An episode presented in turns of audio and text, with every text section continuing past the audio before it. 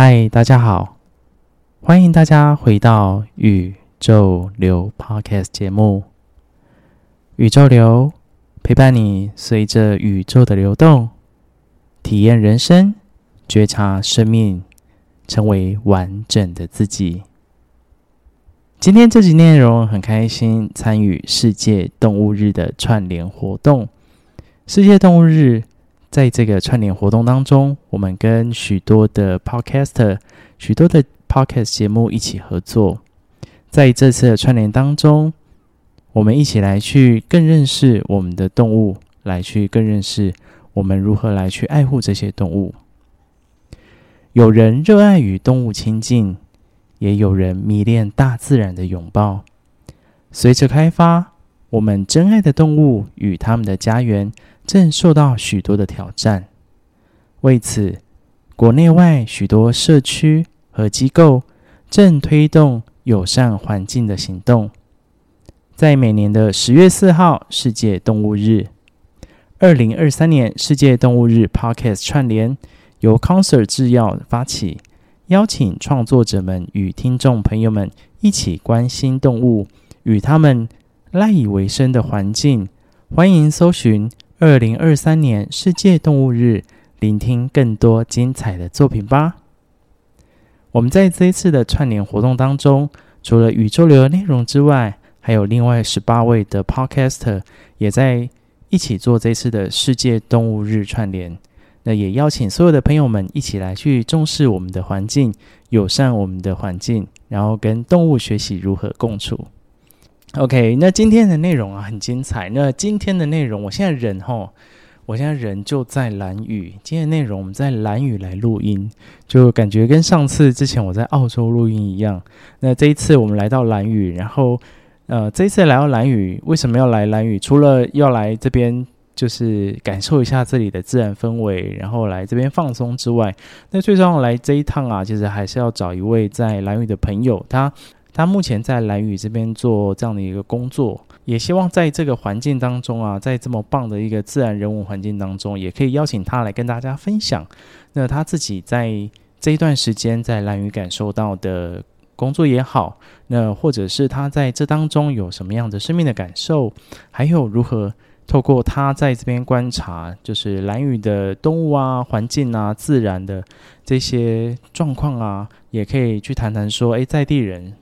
可以感受到他们是如何与自然共处的。所以今天很开心，我们邀请到小云，邀请他来到节目当中来跟大家聊聊。那一开始啊，是不是请小云来跟大家自我介绍呢？Hello，大家好，我叫小云。Hello，很开心，欢迎小云来到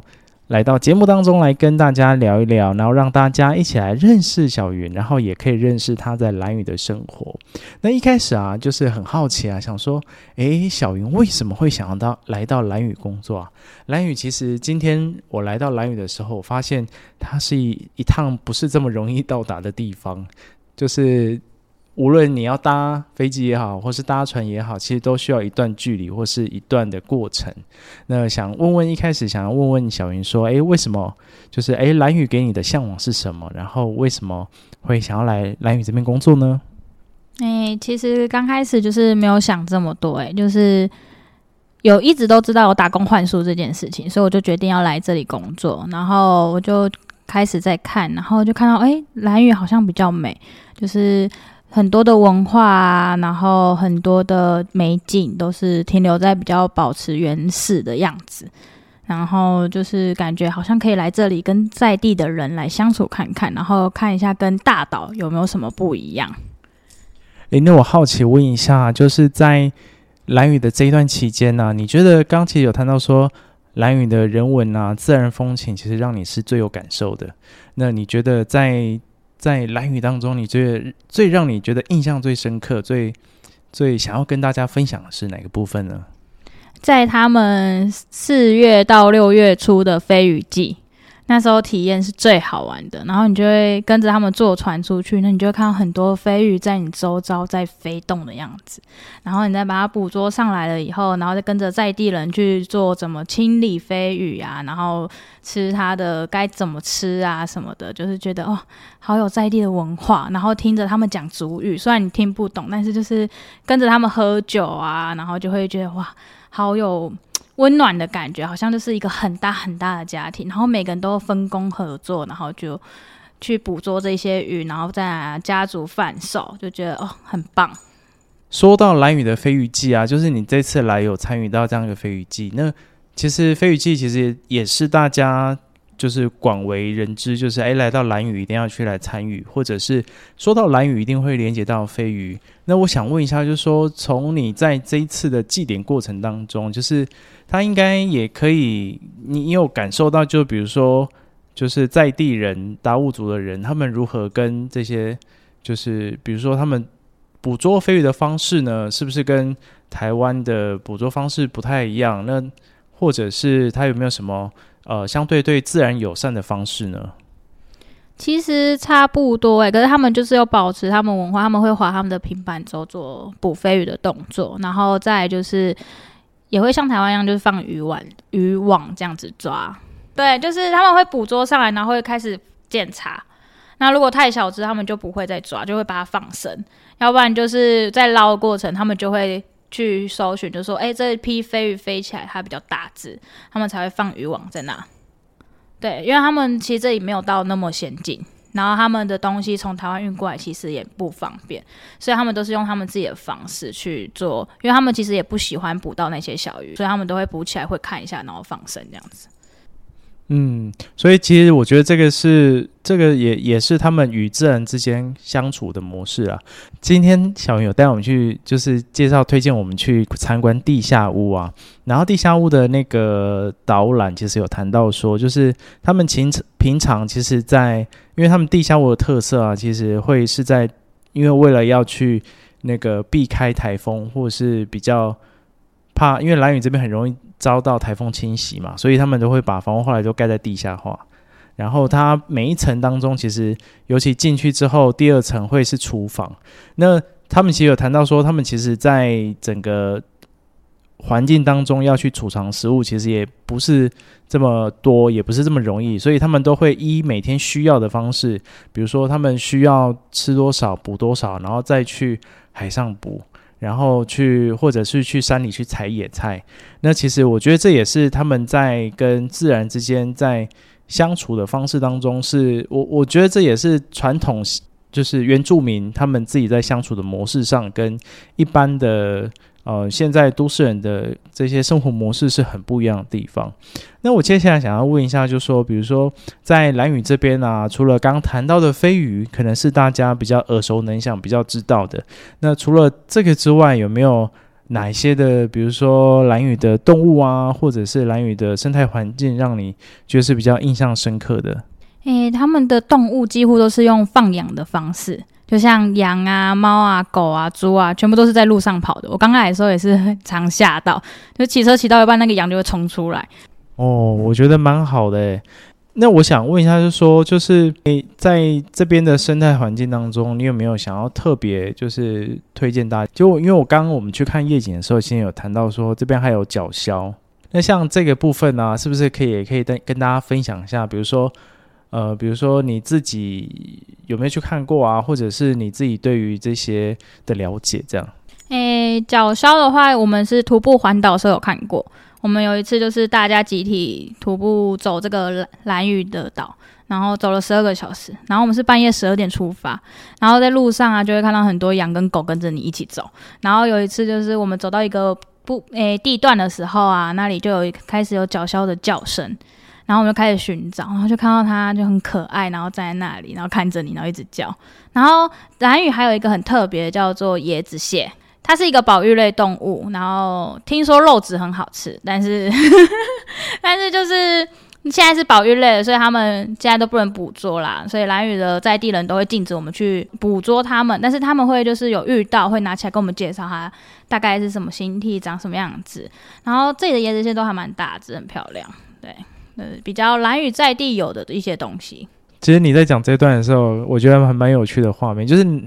脑海里面好像可以想象到，就是你们边在夜晚里面边走的时候，后面有一群羊啊、猪啊、狗啊，然后再跟着你们一起在在那个步行的感觉，那画面觉得听起来就是那种画面感觉很有趣。那其实刚谈到就是在兰屿这样的一个生生活的方式啊，然后或者是你在这边。大家有机会来，可以真的可以感受一下，就是可以感受到在地人跟动物啊、跟生态、跟环境之间的相处，真的是处于一种，我觉得是一种很平衡的状态啦。就是他也不会过度的取用，然后他也会尊重，就是这些，比如说，就让他们就刚刚讲的，让他们自动去，呃，让他们自己可以在舒适的环境当中去去成长、去放养，这样子，我觉得都是蛮好的。再讲回来啊，就是好不容易聊到蓝屿，我在想说，诶，是不是可以请就是小云来跟大家分享一下，如果今天大家有机会来到蓝屿，有没有哪些地方是你就是个人私藏觉得诶，你觉得很棒的地方，想跟大家推荐跟介绍的？诶，如果这样讲话，我们还蛮推荐可以去走那个龙门瀑布。它它是只有下雨季的时候会有一个很漂亮的瀑布，然后走上去会有一个很像森林，然后完全没有步道，就是很多攀爬的地方，就是完全没有人为破坏什么的。然后走上去，你就会看到一棵很美很美的大树，它就在你的路口的正中央，超漂亮。然后你再往上走的话，就是一个很漂亮的瀑布，然后它的水很干净，你可以直接在里面游泳。然后偶尔还会看到溪虾，很难见的溪虾，就觉得哦。这个环境啊，超级美。然后还有另外一个地方是我们之前会下的下潜点，就是比较少会推荐人家去，因为它那里比较危险一点。但是如果真的有机会可以去到那里的话，下午三点去的时候，灯光那个光线超级美，然后整个环境还有钟乳石啊，真的很值得去一趟的一个地方。然后还有就是。也可以去双狮眼看银河，这里的银河很美，而且躺在地板啊，当然是要靠旁边一点，因为它那是一个马路，很容易有车子来往。然后反正就是站在那里或坐在那里，就会感受到这很美的星空，然后银河，然后再看到流星。然后有时候我们还会去捡一些木材，然后就在海边生个营火，然后就觉得很舒服。好，所以大家就是可以把笔记下来，就是如果有真的机会你来到蓝屿啊，就是可以来，就是刚刚小云跟大家分享的这几个私藏的景点，尤其刚刚其实谈到自潜的地方，其实可能会比较危险性嘛。对，对，所以如果这个地方就是要去到这个地方自潜的话，可能还是需要有专业的教练或是在地人熟悉就是潜水的人带你去，哈，不然会其实我们刚一路来。大家都说，哎，没事就也不要离海边太近啊，就是还是跟海保持一定的距离，就是因为他们海域比较，我们毕竟外地人，然后这边比较不熟悉这边的海域跟海性，很容易就是可能你觉得好像很漂亮就下去了，可能就也回不来了，这样，对，所以这个部分就是也一直都有听到在地人都会时不时去叮咛你这样子，对，所以我觉得大家可以，呃，有机会来可以可以去这些地方。好，那接下来想要跟想要跟小云来询问一下，就是说在蓝屿这一段期间啊，那其实刚才也谈到，就是蓝屿有这么多的呃自然的景致，然后有这么棒的生态的环境。那在这过程当中，那你就是你你在这段期间，你自己是如何去融入这样的一个在地？然后你如何学习去跟自然当中能够去？更加的相处在一起呢？嗯，其实刚来的时候就是觉得这座岛很美，然后就开始环岛。我那时候记得来的第一天吧，我环岛了四次，很想要去多看一点这里的美景，因为人家都说蓝屿的海很蓝，对。可是我来的第一天其实下暴雨。所以我说，嗯，兰屿到底多漂亮，我根本看不出来。直到后来我来了快一个礼拜后，我才发现兰屿真的很美。它在环岛的时候啊，有一些地方就是你在骑的时候，你会瞬间很放松，然后就感觉到很多事情你都忘记了，然后就很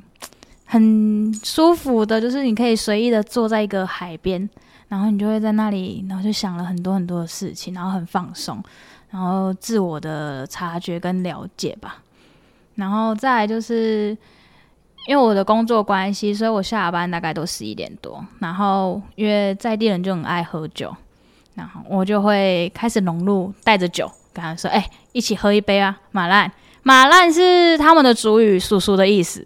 对。然后，所以我觉得，哎，马兰，我们一起喝啊。然后我们就会开始一起聊天，然后我们就会聊到哦，别的村落八卦啊，或者是今天是发生了什么事啊，还是他们今天捕了什么鱼啊，然后晒了怎么样啊，就是有很多在地的一些聊天，而且发现就是。他们每一个人就是都会自己下海捕鱼，我觉得兰屿人超厉害，还有自己盖房子，然后自己捕鱼，然后饿了就去山上找东西吃，就是完全就是他们没有什么用金钱交换，他们唯一的金钱交换应该就是在买酒上面了。对，那他们每个人就是都也很好相处，然后聊天都可以聊得很开心，然后。就会跟你讲了很多很多以前这些故事啊，说、啊，这里以前关犯人啊，犯人都是来这里帮我们盖路啊之类的，然后就觉得哇，好好玩哦，然后也会跟你聊一些飞鱼季上面的一些习俗啊，就像哦，我后来也知道飞鱼最后一批打捞上来的，他们必须要剪翅膀。然后他们就流传了一个很美很美的故事，说因为把你的翅膀剪掉了，就是留在我身边的意思。然后就觉得，哦，原来还有这种含义。然后他们还会就是你去找一个果实，可我忘记那个果实叫什么名字。让它切开，它里面是很像饰品的一个东西，他们会串起来，然后就是就是当给小朋友啊，或者是就是刚出生的婴儿，然后就可以。别在他的身上，然后说：“诶，如果晚上睡觉有魔鬼抓你的时候，你就抓着那个饰品，然后你的灵魂就不会飞走。”就他们有很多属于他们自己的故事，然后还有一些就是老一辈的人都会戴玛瑙，玛瑙，对，那是象征性他们的地位。然后就觉得哇，而且他们女生的话比较偏，他们比较偏母系社会，他们自己跟我说的。然后他们偏母系社会，所以母亲身上饰品会很多。然后母亲都要在家里就是顾小孩，然后帮老公煮饭啊，那个织衣服啊。他们说那个男人身上的衣服就是那个女人的能耐，就是代表象征。如果他这女生越来越厉害，很厉害的女生，她就是衣服就会做得更精致，这样。所以就是看到男生身上一样，就知道这女生的。那个有多棒之类的，瞬间不知道讲什么，反正就是有就听到他们很多就是以前老一辈的故事啦，然后有好的也有坏的，然后有怎么跟这里的动物相处。哦，对，他们还有分下去打鱼的话，他们有分男人鱼跟女人鱼，但是我分不出来。我觉得打上来都一样，而这里的鱼类很酷，就是它的颜色很，他们有称为什么莺歌鱼，然后它们的颜色都很漂亮，有橘色有绿色，就是你完全不会去在台湾的菜菜市场看到的东西。然后因为我会玩自潜，所以我们自己都会自己下潜，然后我们也会看到，就是哦这里的海胆超大颗，也是很饱满，也很漂亮。然后他们都会说，哎，你们下去不要给我们乱摘啊，就是我们有。就是时间、季节，什么时候该采收，什么时候不该采，都是有分配好的，所以我们不能乱去抓它们，这样子的话会破坏它们的生态什么的。他说，如果要吃，就是我们够用就好，千万不要过多的捕捉，不然将会破坏到整个生态的影响，会影响到就是未来他们小孩就没饭吃。哎，我就觉得啊，还蛮酷的诶，然后。他们养羊啊、养鸡那些也都是，就很随意的放他们这样子到处跑，然后到处生小孩，动不动可能这一户人家哎、又生小猪了，然后你就会看到超可爱那小猪就在那摇屁股，然后走来走去的。反正就是这里就是有很多很多，就是很值得来这里待着，然后可以感受到很多不一样的东西，而且它的。保持的原始森林啊，就是没有过多的破坏。他们没有什么，就是哦，我们的步道没有人盖出来的步道，他们全部都是人走出来的路，超多秘密景点的，像什么我们还会去祈祷山啦。祈祷山其实你走的路，其实你会每次走一步，你就会很怀疑，天哪，我是不是迷路了？可是当你攻上那个山顶的时候，会超级美。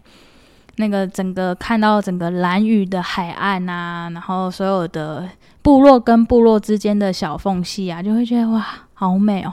就是会看到很多不一样的风景，这样。哇，我觉得这一段真的太棒了！从这一段其实可以感觉像是你在浓缩的这半年当中，你所听到就是在地的文化啊，还有我觉得后面尤其后面刚刚谈到这一段，就是如何与自然之间达到一个平衡的共处。我觉得这些其实都是过去这些原住民，就是这些先民他们的一些就是如何与自然之间相处的这些智慧。我必须得说是智慧，因为现在人们可能有太多的商业啊，或太多的贪婪，其实更多的是要想着如何去过度的捕捞。但是人们其实回到要如何在这个自然当中去共处，然后去。创造这样一个彼此的双赢，其实最重要的就是我们够用、知足这样一个心态，其实非常重要的吼。所以真的是透过就是小云的这样一个分享啊，真的可以感受到说，就是在地人是如何与自然之间共处，达到一个平衡。那当我们去尊重自然、去尊重这个环境的时候，我相我相信就是大自然其实也会给我们相对应的支持以及回馈。呃，因为我觉得能够来到这边工作，或是来到这边生活的体验经验，其实是非常非常难得。对，所以最后最后，其实想要来跟小云来问一下，说，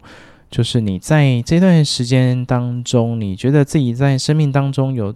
有没有什么样的，因为这段时间的经历带给你什么样的改变，或是带给你什么样的生命的看见呢？来到这里之前，我没有办法，就是很放松的做一件事情，就是我会把所有的事情把自己逼到最完美，因为我不想要被看不起这件事情。所以那时候我就是在台湾的时候，我每次都会把自己逼得超紧，然后导致自己其实有心身心灵上面的一些问题。然后那时候。其实也很感谢我男朋友，就是一直也很支持我来蓝屿这件事情。然后那时候决定在岛上的时候，就是有想过很多很多事情，就觉得自己好像太过于压抑，然后太过于让自己想要表达到最完美的感觉，然后所以很想要改变这些事情。然后就慢慢的在这里生活，然后慢慢的跟这里的人相处，然后就发现原来人不是永远都是完美的，他总是会有他的失误，总是会有他的不完美的地方。那把他要求到真的很完美，其实真的是做不到的一件事情。然后甚至我刚来的时候，其实也是改不掉这件事情。我刚来的时候，我想，因为我是来这里工作，然后是做正职的部分，所以我必须要控管一家店所有的营运，然后所有的材料耗损、人力呀、什么的。对，所以就是我还是把自己逼得很紧，我逼到就是每天晚上我不酗酒，我睡不着的那一种。然后。然后反正就是压力很大，然后我甚至忘了我当初来兰屿的目的。然后有一天呢，我就真的觉得很崩溃，我就这样子到双十岩看星星，躺到凌晨，然后天亮了，我想，哎，好像有点晚了，该回家了。然后我就觉得，我就骑着摩托车，然后看着这片海，说，哎，我当初为什么会来这里？我来这里是为了什么？然后我突然想清楚了，我来这里就是要让我自己放松，然后好好的感受这一切的大自然给我的美好，然后好好感受这一人的温暖，然后好好感受这片海给我的拥抱。对，所以我就下定决心，我一定要去考到自潜证照这种这件事情。然后我就开始把生生活开始慢慢的放松，然后就没有把自己逼那么紧。我不会去要求我的员工要一定要做到怎么样，就是我没有把这件事情做好，然后过程中我们很开心，然后大家也玩得很开心就好。就像我们动不动心情高兴好，我们就去捡木材，晚上就直接去生营火，然后烤棉花糖。啊，大家都过得很开心，然后也觉得哇，我们来到这里就是放松的，然后也就让我慢慢的看开了很多事情，就觉得说，哎，我好像不用一直掌控所有事情，就是我可以松松的，然后就是把这件事情做到最完美就好，不要把它逼到自己觉得一定要别人给我说，哎、你很棒之类。因为我之前就是一定要听到人家说，哎、你就是这样做，你很厉害嘞，你很棒啊，你就是要做到多好。然后所以就是自己就是压力很大，对。然后慢慢的我就开始动不动我就每天早上一起来。我就会骑着摩托车来看蓝屿这片海，我就直接环岛。这里这里其实说大不大，说小也不小，环岛至少要一个小时多两个小时。然后可是你就会静静的听着海浪的海浪声、风的声音，然后小鸟的叫声，然后还有一些路上这里打鱼的一些渔夫啊，他们都会分享啊，我们今天的收获好与不好，然后也可以跟在地人。就聊天，就聊一些他以前的故事啊，听他以前的生活啊，就是感到很多的放松，对，然后也让我觉得啊、哦，原来生活要好好的用自己的心去体会，而不是别人告诉你怎么去体会，对，所以就是改变了还蛮多事情，就让我做自己真正想要做的事，然后做自己的选择，而不是听别人。给我要干嘛就干嘛，然后就觉得很感谢这个岛带给我的这些东西，然后这座岛也教会我，就是该有的就有，不要去过多于强求太多，然后把自己搞到很累很累之类，反正就大概就是这样啦。而且这座岛其实真的很漂亮。尤其是你待两三天，其实真的不够。我甚至连待半年我都觉得不够。有很多很多很漂亮的大自然地方，都是等着我们去挖掘的。但是，也就是不能去破坏为原则啦，因为他们其实还蛮注重保护环境这一块，因为他们觉得东西够用就好。他觉得，其实他们有时候刚开始不太欢迎台湾人，或者是任何游客、任何国家，因为他们觉得。每个人来都要破坏整个环境，然后乱丢垃圾哦。他们每个景点其实都会有一个在地人在守护，就是他们会，诶，时间到他们会去清那里的垃圾，捡那里的垃圾，然后把那里的环境打造的很漂亮。然后就像我们，我是住在野营，那野营部落它有一个叫野营冷泉的，那其实是在地人在喝的水，可是因为游客大量的来，然后都会去。破坏他们的饮用水，其实我是真的觉得 很不好的一件事，而且在店人都很超生气，他每次都会跟我抱怨说：“哎、你们这些台湾人啊，怎样怎样怎样。” 反正就是会讲很多，然后我就说：“哦，不好意思啦。”然后我就会默默的帮忙捡垃圾。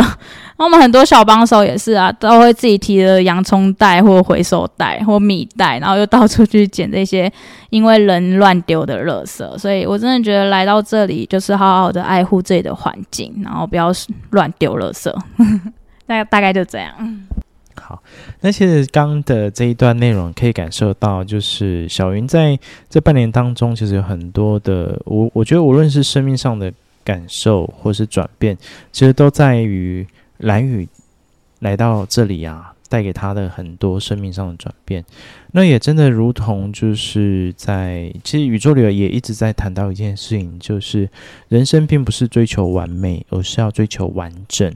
人生的完整啊，才能让我们去体验人生的一切所有经历。所以，我们不需要追求完美，因为没有人是完美的。那当我们能够去好好的。面对真实的自己的那一刻开始，我们才能够去真正的去成为自己。所以听到他的这样一个分享以及内容啊，真的很替他开心。然后还有谈到最后，就是这一段，就是在地人是如何与自然之间的共处。我觉得这一段其实也非常的重要。那也真的是，当我们能够去好好的尊敬，好好的与自然之间共处啊，那我相信大地母亲啊，也。也是会同样的支持我们跟回应着我们。好哟，那今天再次非常感谢，就是小云来到节目当中来跟大家聊聊她在兰宇的生活以及看见还有觉察。那希望透过今天这样一个很简短的这样的一个专访内容啊，也让大家一起来更认识兰宇，然后来更认识我们所生存所处在的一个这样一个世界还有环境，那就让我们一起透过这样的一次这样的一个串联活动啊，大家一起来去提升自己的意识。那我们一起来去重视我们的环境，去爱护我们的自然。那真的，无论今天是，我觉得当然今天是世界动物日的倡议啊，但是我觉得。如果我们能够不只是动物，我们的植物啊、环境啊、大自然啊，能够都去好好的保存、保育、跟尊重、跟共处，我相信就是在这样的一个世界，我们所处的世界当中啊，我们就可以朝向更美好、更美好的世界。那我们的下一代、下下一代，那也一样可以把这样的一个概念、想法，也可以延续给他们。那我相信这样才是达到一个永续。共存的这样一个方式啊，好哟。那再次感谢大家一起聆听今天这样一个串联活动的专访内容。那同时啊，就是刚刚有谈到说，那我们这一次的这样一个专访，其实有跟另外十八个这样的一个 podcaster 一起合作，所以大家听完之后，也可以去到他们的节目来去听听他们去聊聊。在世界动物日当中，他们想要跟大家分享些什么？那这当中，其实我看了一下，有些 podcaster 他们是专业的，呃，就是有在分享跟讨论，就是诶，动物啊，或者是在野生动物这一块如何做保育。那如果对这这方面有兴趣的朋友啊，真的是可以，就是把每一个 podcast 的这样的一个内容都可以去听过。那再一次感谢大家聆听宇宙流今天的分享。那宇宙流。今天的内容就跟大家分享到这边。那喜欢我们的内容啊，欢迎大家可以追踪我们的 Instagram，或者是能够用实际的赞助来支持宇宙流，持续为你传递美好。